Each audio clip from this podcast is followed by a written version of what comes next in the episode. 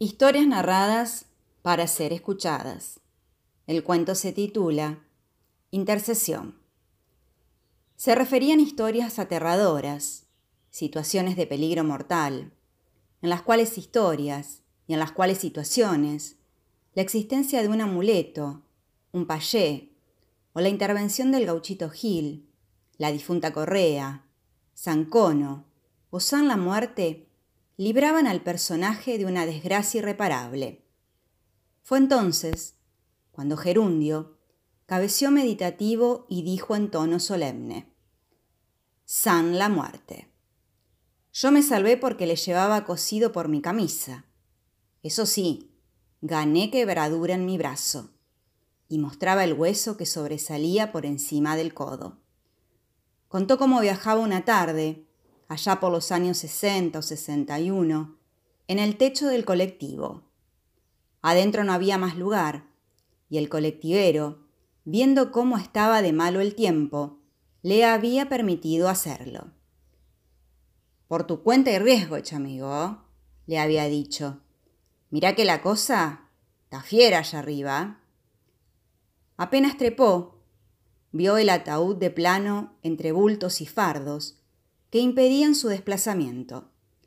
No le hizo gracia, es cierto, pero tampoco le causó temor. ¿Qué va? Él no era miedoso. Había comenzado a llover.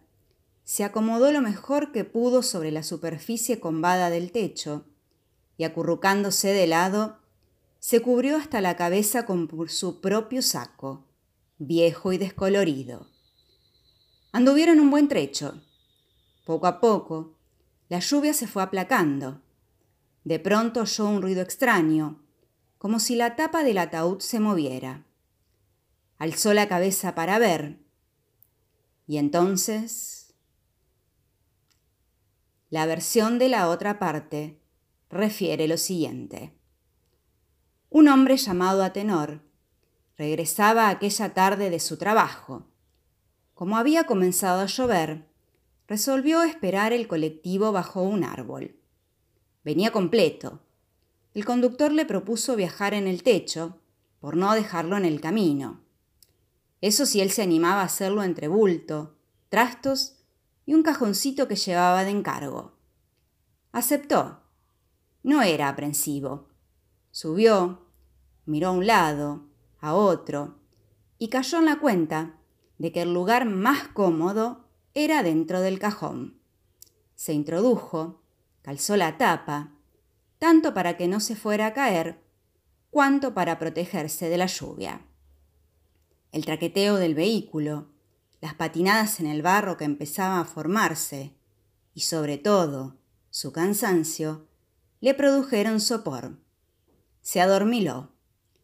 Un barquinazo brusco lo sacó del sueño. A tenor, movió la tapa, se sentía sofocado y asomó una mano buscando afirmarse para salir. Apenas incorporado, alcanzó a ver que una persona se dejaba caer del coche en movimiento. Solo supo decir que llevaba un saco descolorido. Del escritor entrerriano Hugo Wenceslao Amable.